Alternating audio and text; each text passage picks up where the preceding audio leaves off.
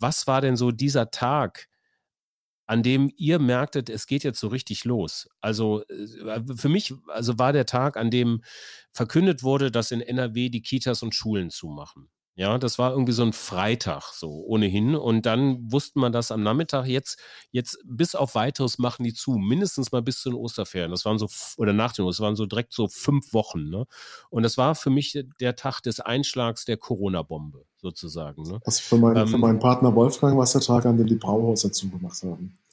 Die Brauhäuser zugemacht Vor, haben. Vorher hat er den Virus nicht ernst genommen. Er meinte, das ist alles Kokolores und so. und dann plötzlich war Pefken zu und dann war die Krise da. Ja. Und wie hagelte es dann in der Agentur rein, also bei Bruno und Konsorten? Was, was ist da passiert dann? Also kam eine Absage nach der nächsten? Ja, das, wie, wie, wie, kann ich mir das vorstellen? Das ganz schnell und äh, also wirklich. Im Minutentakt. Bam, bam, bam, Zuerst waren es nur die nächsten drei, vier Wochen, auch noch nicht in allen Ländern, aber es ging wirklich innerhalb von zwei Wochen, war alles bis Juni gecancelt. Und ist der Stand jetzt auch noch Juni oder ist nee. es jetzt mittlerweile bis Oktober also gecancelt? In Berlin träumt man davon, dass es Ende Juli wieder losgeht, aber okay. das war nicht zu bezweifeln. Festivals sind auf jeden Fall, also der Sommer wird ohne Festivals zu Ende gehen. Das ist klar.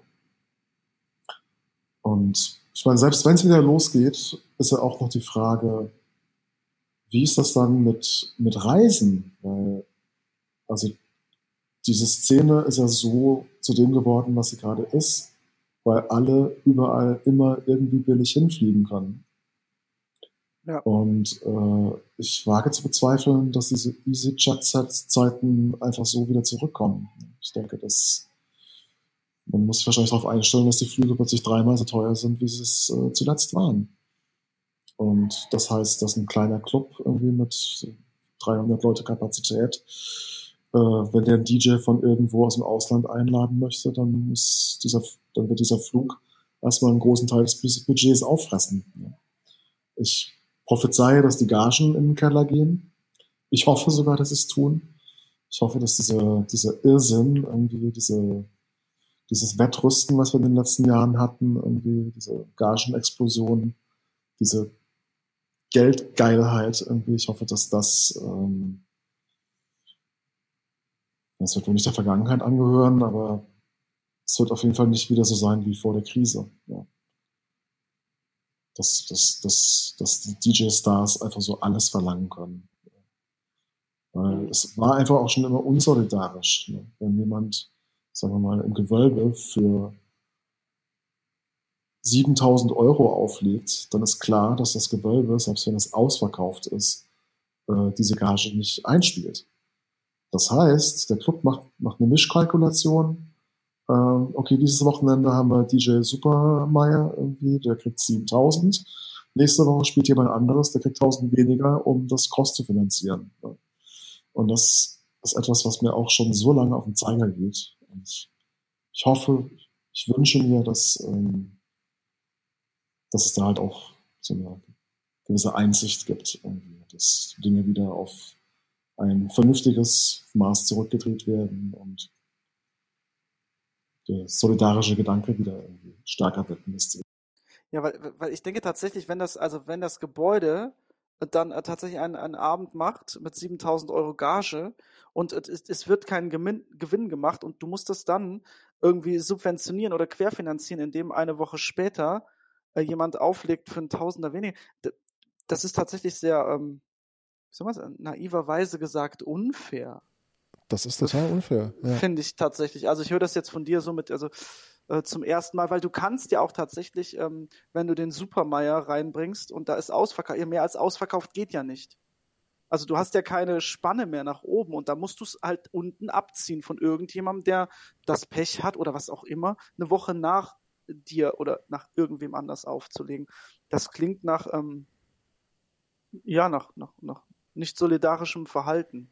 Und genau das ist äh, ein großes Problem geworden in den ja. letzten Jahren. Äh, aber das sind ja so Erkenntnisse, die kommen ja jetzt, also, oder vielleicht so, waren am Anfang noch nicht. Was steht, waren ja so die Tage der Absage. Waren ja so bei der Agency und es ging im Minutentag ging die Absagen rein. Ich stell mir vor, so, äh, also zwickst du dich dann abends? So ist das ja alles wahr hier gerade? Lacht man dann nur noch so ganz manisch? Äh, also ich habe auf jeden Fall viel gelacht und auch viel Zeit an meiner an meiner World Domination Orgel verbracht.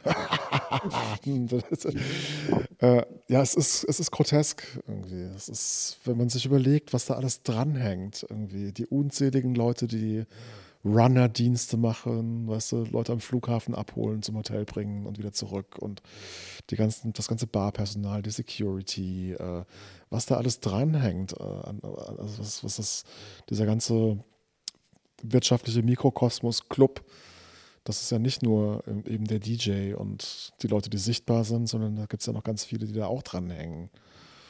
Und äh, die sind alle in Mitleidenschaft gezogen. Und ähm, ja. Hm. It's fucking tragic. Ja, also kurz subsumiert, Corona.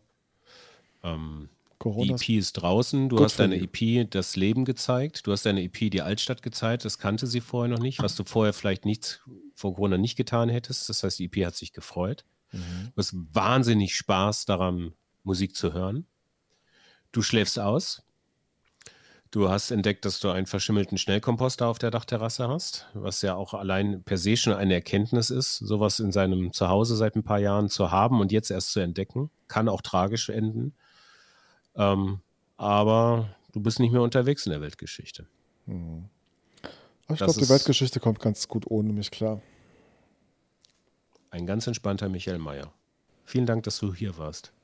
Gerne. Michael, Alles Gute. Hat mich sehr gefreut. Ja. Passt auf euch auf.